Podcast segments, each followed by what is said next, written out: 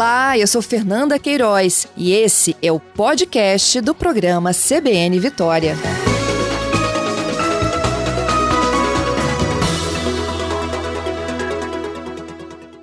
Bom dia, promotora. Bom dia, muito obrigada pelo convite. Eu é que agradeço compartilhar conosco aqui no Espírito Santo tudo que a senhora oferece aí de orientação para as mulheres, principalmente jovens. Ah, é muito bom estar aqui com vocês para conversar sobre esse tema que é tão importante, porque nos últimos anos, embora se fale muito de violência, é certo que as mulheres jovens ainda têm dificuldade de identificar comportamentos abusivos, comportamentos de violência. Infelizmente, nós temos constatado situações graves de violência até feminicídio envolvendo adolescentes e mulheres jovens. É. E no primeiro momento elas confundem esse relacionamento abusivo com o quê? Excesso de ciúme? Uma relação abusiva ela não é fácil de ser identificada. É, normalmente o, o abusador, o dominador, ele disfarça os seus comportamentos. Né? No início, esses comportamentos eles são confundidos com atos de cuidado, de ciúmes, então, as, as, meninas, as mulheres de todas as idades têm dificuldade, mas mulheres jovens que estão assim no seu primeiro relacionamento, no início da sua vida afetiva, têm uma dificuldade ainda maior. As relações abusivas, elas envolvem, em regra, como se fosse um código, um SIC, ciúmes excessivo, isolamento e controle. Essas são as características assim mais marcantes de uma relação abusiva. Mas uma forma assim mais fácil de se identificar uma relação abusiva é para é a pessoa fazer uma pergunta para ela mesma. Como ah. eu me sinto nessa relação? Como eu estou, eu estou bem? Eu estou próxima das pessoas que eu gosto? Eu estou melhor nessa relação? Porque uma relação abusiva é uma relação que faz com que a pessoa abandone as suas bases de sustentação, abandone os seus dons, abandone as coisas que ela gosta. Aos poucos, ela vai deixando pequenos pedacinhos dela mesma e vai se modificando em razão do outro. Isso, é, quando a gente começou a falar ali, né, dos primeiros indícios aí de que você está vivendo num relacionamento abusivo, eles nunca chegam juntos, né? É, essas características aí do abusador. Ele primeiro com, é, começa com cuidado excessivo, depois o ciúme, depois afasta a pessoa da família e depois quer ter controle total da vida do outro. Sim, normalmente os abusadores, eles são no início extremamente amorosos, cuidadosos, eles se aproximam até da família da namorada, porque assim eles vão conhecer a família da namorada. Eles são dedicados, e aos poucos eles começam a ter pequenas condutas de isolamento. Então, eles pegam, por exemplo, um fato real da família da namorada, distorcem ou aumentam, ou criam alguma confusão na família.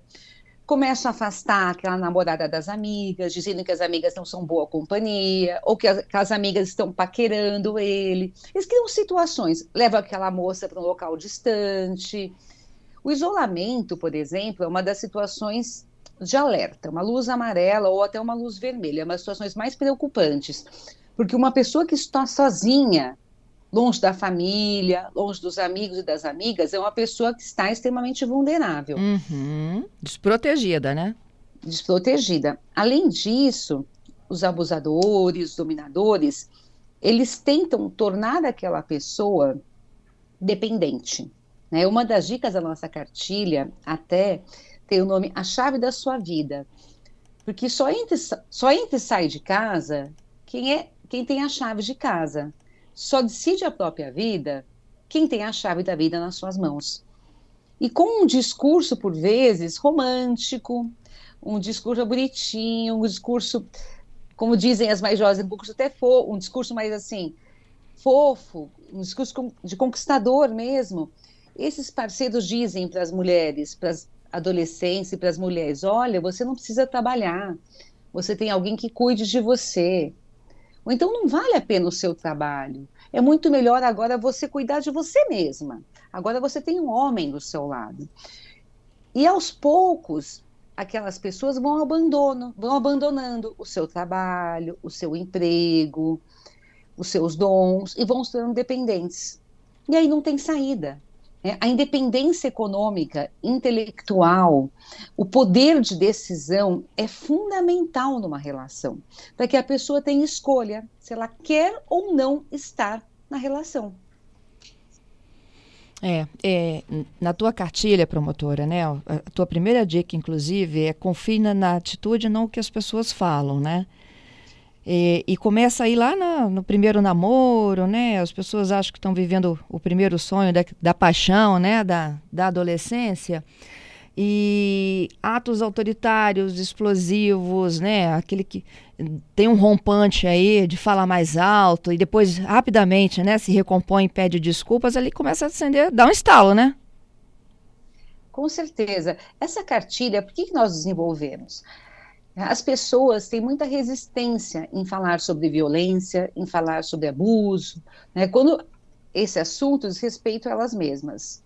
Mas todas as pessoas querem falar sobre namoro, relacionamento. Então, a nossa cartilha, na verdade, ela traz sete dicas de namoro que são, representam os estágios de evolução de uma relação abusiva. Uhum. E também são dicas que podem evitar uma relação abusiva. Então, são dicas bem práticas e nós não usamos termos mais assim que causam resistência, como abusador, violência. Nós falamos em relacionamento. Essas dicas, então, elas são dicas muito poderosas, embora tenham sido escritas de uma forma mais sutil, mais leve, justamente para atrair as jovens e para permitir que elas tenham esse acesso a essas informações. Essa primeira dica, por exemplo, confie na atitude, não nas palavras, ela diz respeito ao momento da escolha dos relacionamentos. No início do namoro, no início, às vezes até de um casamento, é, de uma convivência, o parceiro, ele usa a palavra gentis, ele declara amor, ele se comporta de uma maneira muito afetuosa por vezes, mas ao mesmo tempo ele tem outros comportamentos ou incompatíveis. É importante que a pessoa observe quem está do seu lado sem se deixar levar por aquelas falas românticas. Né? Porque às vezes também o discurso não corresponde à atitude. E também esses parceiros, essas pessoas, às vezes adotam um comportamento social e um comportamento completamente diferente quando estão a sós. Então, a, a dica, essa é fundamental, é observar com muita clareza, com muita calma, quem é aquela pessoa que está do seu lado. Não quem ela diz ser, mas quem ela é de verdade. E tomar muito cuidado com discursos de vitimização né? Nesse mundo ainda muito machista, nesse mundo em que se cobra das mulheres que elas sejam cuidadoras, muitas meninas e mulheres são fisgadas com a ideia de que elas devem cuidar dos seus parceiros. Né? Como se diz, todo mundo tem uma história triste para contar, mas essa história triste não autoriza uma pessoa a causar sofrimento a outra pessoa. Isso. Vamos então para a dica 2. A dica 2, seu espaço é só seu. Isso, a dica 2, ela trata justamente de quem é a pessoa, né? de quem é, de quem eu sou. Então, de você identificar, como nós chamamos, o seu território físico-mental, o seu eu, a sua essência. Então, tem até um testezinho para se fazer. Então, quem são as pessoas mais importantes da minha família? Quem são as amizades mais importantes? O que eu gosto de fazer no meu tempo livre? O meu lugar preferido? Como eu me sinto atraente? O que me acalma quando estou nervo nervoso ou nervosa? A forma como destaco na, na escola ou no trabalho o meu dom. É importante escrever, guardar, porque essa é a sua essência. E um abusador, uma pessoa dominadora, tenta justamente afastar a parceira da sua essência, das pessoas mais importantes, do que ela gosta de fazer, dos seus lugares preferidos. Por exemplo, alguns relatos de, de relações abusivas, assim, em que o abusador, ele justamente, ele faz aquilo que não é importante para a vítima. Isso aí. E o recado, é, e o recado é, a sua opinião não importa. E quando ela vai dizer para ele, olha, mas eu gostaria de ir, ele vai falar, mas você está dando muita importância a esse fato. Isso, por que, que você fica levando as coisas tão a sério? Mas a mensagem embutida é: você não importa, os seus sentimentos não importam, o que importa é a minha vontade. Os abusadores eles são muito, eles, para eles não existe a figura do outro. O outro é uma extensão dele mesmo. Então só a vontade dele importa. Daí a importância em qualquer relacionamento, para qualquer pessoa, de manter o seu território preservado. Isso não é fácil, né? É, promotora, é, a senhora assistiu Bom Dia Verônica? Sim, assisti, é fantástico. É muito, né, do que a gente está conversando agora? Muito, muito, muito. E quando começa, assim, aquelas atitudes bem sutis, né?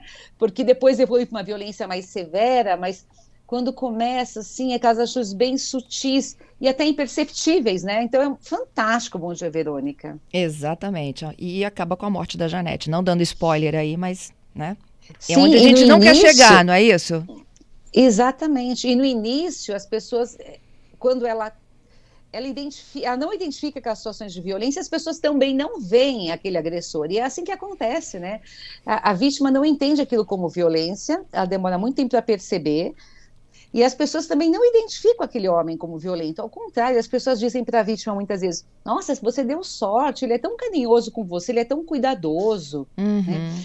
E esses dominadores, eles, eles fazem pequenas vontades da vítima, menos relevantes, para que eles tenham álibis, por exemplo. Ele sabe que o que é importante para ela é determinada coisa. Aí há algo que não é tão importante. Ele faz aquilo que não é tão importante para a vítima, que nem é relevante para a vida dela. E quando ela disser para ele, olha, você não, você não, eu não sou importante para você, ele vai dizer, não, mas eu fiz aquilo. Mas é justamente algo que não era relevante. Ele cria álibis sociais, ele, ele usa poucas verdades, ele trabalha com a verdade com o erro, ele, assim, é, usa frases sarcásticas.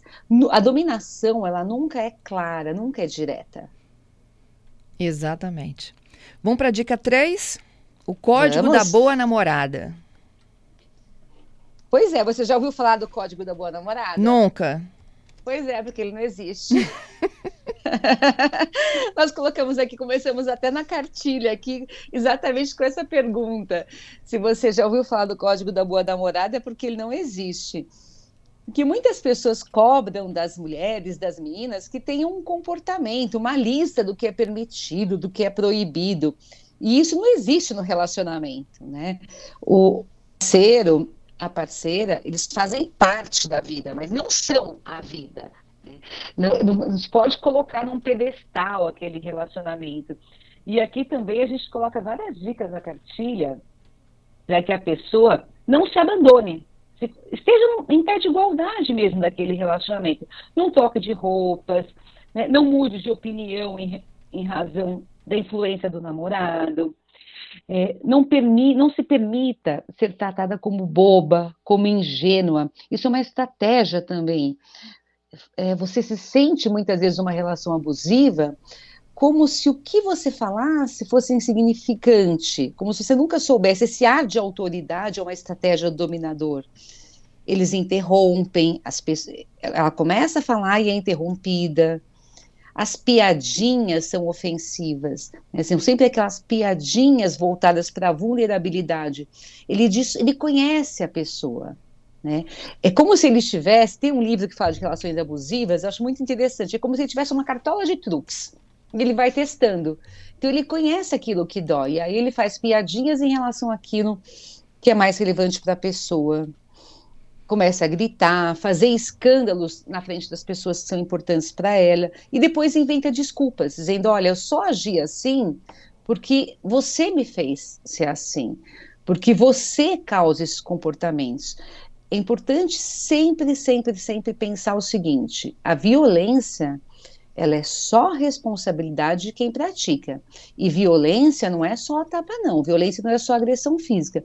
Desrespeitar, xingar, monitorar e-mail, proibir de usar roupa. Tudo isso também é violência. É isso aí. E quem é que tem a chave da nossa vida? Pois é, a chave da nossa vida, só nós é que podemos ter. A chave da, da vida é a chave da independência, o poder de decisão. E as estratégias usadas as artimanhas usadas para retirar essa chave da vida nossas, das mãos são muitas, né? Então, as frases mais comuns são: larga tudo, fica comigo. Você é uma princesa, você não precisa trabalhar. Agora você tem alguém do teu lado. E eu vou te dar a vida que você sempre sonhou. Para que, que você vai estudar? Tem tanta gente rica que não, nunca estudou. Falta hoje da prova, não tem problema, ninguém vai te reprovar. Seu salário não vale a pena. Você vai abandonar seus filhos, seus filhos precisam da mãe, seus filhos estão sofrendo. Então, com essas estratégias, um namorado, alguém que é dominador, o marido, o parceiro, ele faz com que a mulher ela abandone o seu poder de decisão, abandone a sua independência. Você sabe que no início da Lei Maria da Penha, eu trabalho nessa área há muitos anos, né? Logo que a lei surgiu, nós falávamos muito pouco sobre independência. É como se falar, é como se a Lei Maria da Penha tratasse unicamente das casos violências e tal. Mas com o tempo que nós percebemos que é fundamental falar sobre violência psicológica e falar sobre independência. Porque se a mulher, se a jovem não tem como sair da relação, ela não sai. Uhum. É como se ela estivesse numa gaiola de ouro, como se ela estivesse trancafiada com amarras invisíveis aquele parceiro, aquela parceira. Dica 5: não vá morar na lua. Pois é. é, é essas dicas, elas, nós usamos sempre assim palavras bem leves que representam é, justamente para voltadas a, a, um olhar mais jovem, assim, né? Mas elas também, elas acabaram atingindo várias mulheres adultas também, né? E muitas mães que leram a cartilha para as filhas e se identificaram. Mas não vá morar na lua por quê? Justamente aquela sensação da paixão, né? Quando a pessoa vive, isso acontece com qualquer idade, né? Porque a paixão não tem idade, né? Mas quando a pessoa se apaixona, tem aquela sensação assim de que tá indo para a lua mesmo, né? Acho que vale a pena ir morar na lua um pouquinho. O que nós falamos na cartilha você pode até ir para a lua um pouquinho, mas tem que voltar para a Terra, tem que se manter aqui na Terra. A, a relação, ela não pode ser a sua vida. Né? A família, os amigos, elas são a arma secreta para as relações difíceis. Né? Mesmo que você tenha dificuldades com a sua família, com seus amigos, isso faz parte da vida, porque as pessoas não são iguais. Mas é importantíssimo estar próximo das pessoas que representam, então, a sua essência. Né? Nunca se afastar dessas pessoas né, e perceber as estratégias que são usadas, as situações que são criadas para esses afastamentos. Então, quando um dominador ele não consegue te afastar da família e dos amigos com palavras, ele vai criar uma briga com essa família e com seus amigos, ele vai começar a olhar feio, ele vai dizer que aquela menina está paquerando ele, vai dizer que aquele homem que é seu amigo está te paquerando, vai dizer que o pai é contra a relação, vai te levar para morar, pra, morar longe. Agora, o isolamento é um sinal de perigo muito grande. Então, ninguém pode ficar isolada. Assim, nem, nenhuma pessoa deve se permitir ser, iso, ficar isolada das pessoas importantes. Família, amigas principais, companheiros de trabalho. Tá?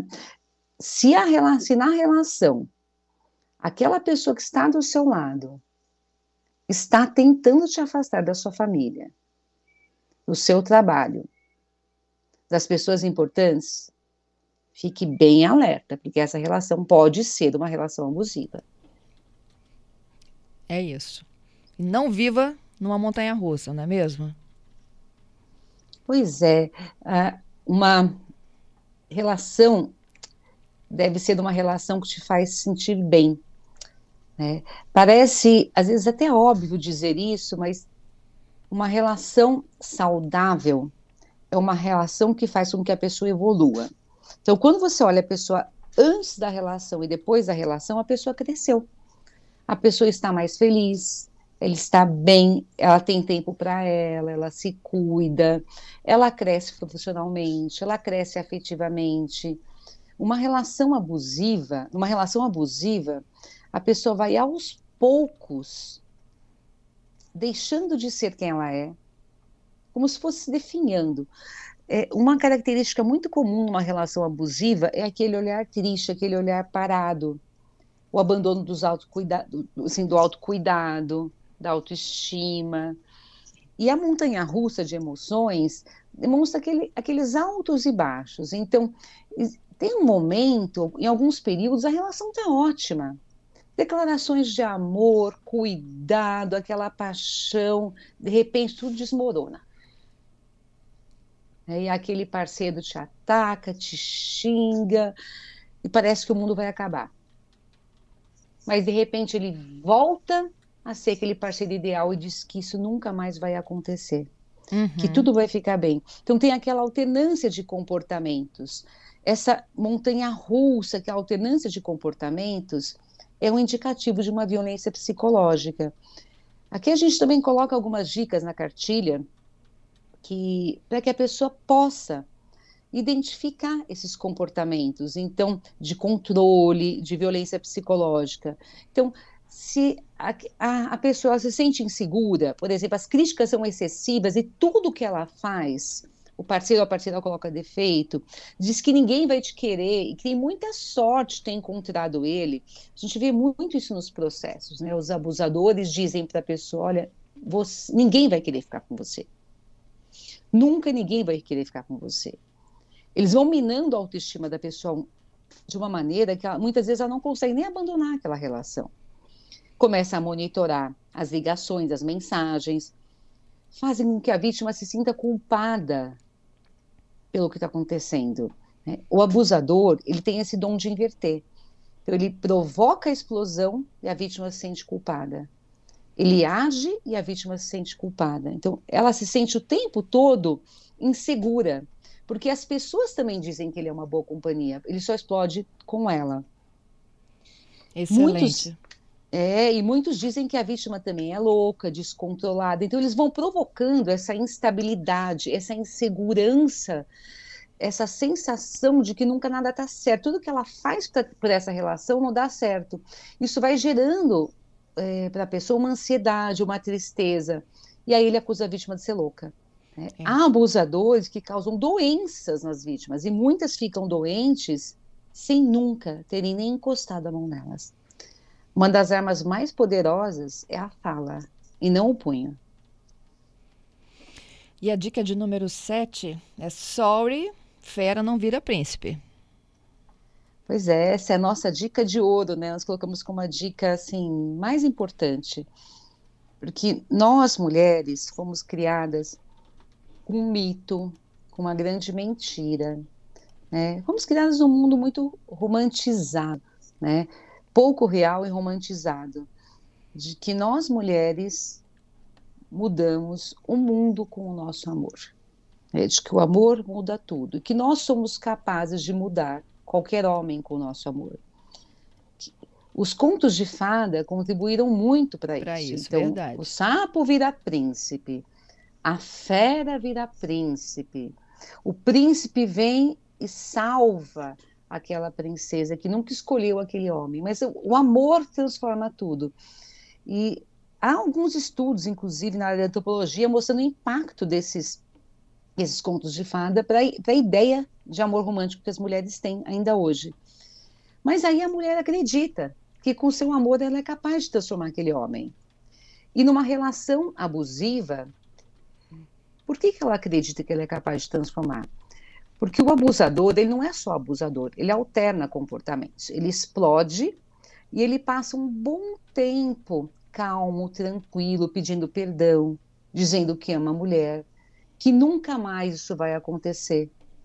E ela acredita que com esse arrependimento e com esse amor dela, vendo a dor dela, o sofrimento dela, ele vai mudar. Muitas mulheres jovens, adultas, todas as idades, passam anos e anos em relações abusivas, acreditando que vão conseguir transformar o seu parceiro. Só que quanto mais tempo passa, mais vulnerável se torna aquela mulher. É. Fica mais difícil abandonar um parceiro. Então, fera não vira príncipe com seu amor. Isso fera é fera. Promotora, vou só para o repórter CBN para a gente exibir as notícias aqui do Brasil e do mundo e eu volto para fechar essa nossa conversa com os nossos ouvintes, pode ser? Combinado. Fica na linha comigo. 11 horas e 34 minutos, eu estou de volta aqui em uma entrevista com a promotora de Justiça, Ministério Público de São Paulo, professora da PUC, é especialista em, é especialista em vitimologia, doutora Valéria Escarance. A gente fala de uma cartilha que foi produzida por ela, do namoro legal. E de uma forma muito simples, a gente tenta mostrar, né, para todos que estão nos ouvindo aqui, como é que a gente pode é, passar a perceber melhor, né, coisas que a gente pode estar vivendo, inclusive neste momento, de relacionamentos que vão se tornando cada vez mais abusivos. Aí tem alguns ouvintes aqui, Valéria, falando aqui, olha, não é só mulher não que vive relacionamento abusivo, né? É, o Marcos, por exemplo, está falando aqui, olha, é oportuno lembrar que a relação abusiva envolve qualquer sexo, naturalmente, em menores proporções, mas qualquer um pode ser vítima. De fato é, não é isso, Valéria? Sim, Marcos, com certeza. Qualquer pessoa pode ser vítima de relações abusivas, tanto homens quanto mulheres. Agora, essa cartilha, ela tem o foco principal nas meninas, nas mulheres, porque existe uma diferença entre as relações abusivas entre homens e mulheres. Homens vivem relações abusivas, mas homens não morrem em razão dessas relações abusivas as mulheres, elas efetivamente morrem nessas relações. Né? Então, nós temos elevados índices de feminicídio de mulheres jovens, e como promotora de justiça, eu vejo no meu dia a dia. Às vezes, meninas que se envolveram em relacionamentos assim de meses, dois, três meses, seis meses de um namoro, não conseguiram se libertar, não perceberam que era uma relação abusiva e foram mortas. Então essa é a grande diferença, mas sem dúvida as dicas, elas podem ser utilizadas tanto por homens quanto por mulheres. Mas a finalidade dessa nossa cartilha é uma finalidade até assim audaciosa, assim, a nossa nossa finalidade, nossa meta é prevenir a morte de meninas jovens mesmo. Ajudar essas jovens a identificar relações abusivas para que elas não sofram agressões e não venham a ser mortas. É. E quando a gente fala de jovens, eu vou contar uma história aqui de um outro ouvinte, o Giovanni, que é jovem demais, tá? É, ele diz o seguinte: ah, nessas relações agora de namoros de crianças de 12 anos, são pré-adolescentes, né, Valéria? É, em que há ciúme excessivo. E ele conta o seguinte: olha, é, um filho de um amigo meu foi agredido dentro de uma escola porque o agressor queria que ele não ficasse tão perto da namorada dele. Não pode nem ser amigo. Olha isso. Pois é, é assim, tem até algumas campanhas hoje em dia nesse sentido, né, de que criança não namora, criança brinca. Claro que 12 anos já é um adolescente, mas há muitas imagens hoje em dia que romantizam o namoro, sexualizam até crianças, né? Então, crianças, principalmente novas, tem que ser criança, tem que brincar. Mas falando de adolescentes que estão namorando, tem várias pesquisas que dizem que adolescentes já vivem relações abusivas. Olha o perigo. Né? E quando a gente fala em relação abusiva, é importante ressaltar, não é só agressão física. Então, relações de controle, de ciúmes, de invasão de celular, xingamento, controle de roupas. Isso vale para meninos e para meninas. Tem um, uma pesquisa do Instituto Avon que é, foi feita há alguns anos, que é o jovem está ligado e essa pesquisa foi com 2046, foi feita com 2046 pessoas entrevistadas, né? E dessas pessoas, olha só, 40% dos jovens que namoravam já é, vivenciavam atos de controle. 35% xingamentos e 28% já havia controle de roupas. Então, às vezes, você tem uma falsa noção de que a, a violência só acontece lá com as pessoas mais velhas, né, que os jovens já estão hoje mais instruídos, então com eles não acontece. Realmente, os jovens estão mais instruídos. Só que quando é lá na vida deles, quando é na prática, esses jovens, essas jovens, eles tendem a repetir o padrão que eles aprenderam na vida, nas suas famílias, na sociedade, porque o que ensina é o exemplo. Então, ou eles praticam condutas de controle e violência, ou eles se submetem a essas condutas de controle e violência, porque é, é o exemplo que ensina mais, e não as palavras. É, é, é o, o ouvinte aqui, ele está se lembrando aqui, eu acho que é do caso de ontem, né, que foi noticiado do cônsul da Alemanha no Rio de Janeiro, da agressão ao namorado, marido, né? Sim. Tá e... lembrada? Oi? É, é, a senhora acompanhou ontem, né? É, ontem anteontem, na verdade, né? O rapaz foi encontrado morto, acho que anteontem, né? Do caso da agressão. Isso, foi vítima de agressão e, e acabou morrendo.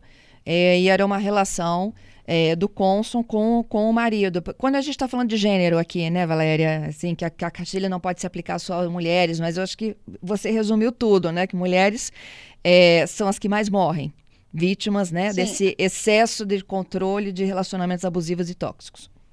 Mas sabe que é importante a gente falar um pouquinho sobre machismo, né? Porque quando nós falamos sobre machismo, o machismo ele é ruim para a sociedade em geral, não só para as mulheres. Existe um estudo que chama a Caixa dos Homens, né? E esse estudo mostra como os homens se impõem um comportamento impossível né, um padrão impossível de ser seguido. Então, o homem ele tem que ser forte, ele tem que ser provedor. Ainda hoje o homem não chora, ele tem que cuidar dos filhos, tem que defender as mulheres, ele tem que ser viril, etc. E aí o homem ele não tem, ele não se afasta, ele não pode se afastar desse padrão. Né? Tanto que os índices de feminicídio de homens são muito maiores do que os índices de, perdão, de suicídio de homens do que de mulheres, porque homens em regra não falam de sentimentos. Agora, esse machismo, ele provoca é, sofrimento tanto para as mulheres quanto para os homens. Os homens, eles têm esses comportamentos em relação a outros homens. Homens morrem nas ruas das mãos de outros homens. E nas suas relações também. E mulheres morrem nas ruas das mãos de homens. É, eu sou fui promotora do júri muito tempo. E grande parte das mortes acontecem em razão de atos de machismo, porque homem que homem leva desaforo para casa, porque homem que homem não aceita desaforo, porque homem que homem isso. Então, o que a gente percebe, esse machismo, ele provoca violência para todo mundo. Promotora, eu estou deixando o link da cartilha aqui, tá? Na nossa página, no CBN Vitória, para que as pessoas que tiverem interesse, né, de até compartilhá-la, podem buscar lá. Te agradeço muito por esses minutinhos conosco aqui, como foi importante essa conversa, hein? Muito obrigada. Eu queria também deixar aqui meu Instagram, que é @valescarance. Eu tenho feito vários vídeos de conscientização, não só sobre a cartilha, mas sobre violência psicológica, várias séries, assim, justamente para tratar é, sobre a violência e para prevenir essas formas de violência. Né, para a gente tentar mudar um pouquinho essa nossa realidade. Isso, e que a gente precisa de falar disso sim, né? Sim, com certeza. Conhecimento é uma das principais estratégias de prevenção. E muito obrigada, justamente por isso, pela oportunidade de conversar com as suas ouvintes e com os seus ouvintes. Eu é que agradeço. Tudo de bom para a senhora. Muito obrigada. Até a próxima. Até a próxima.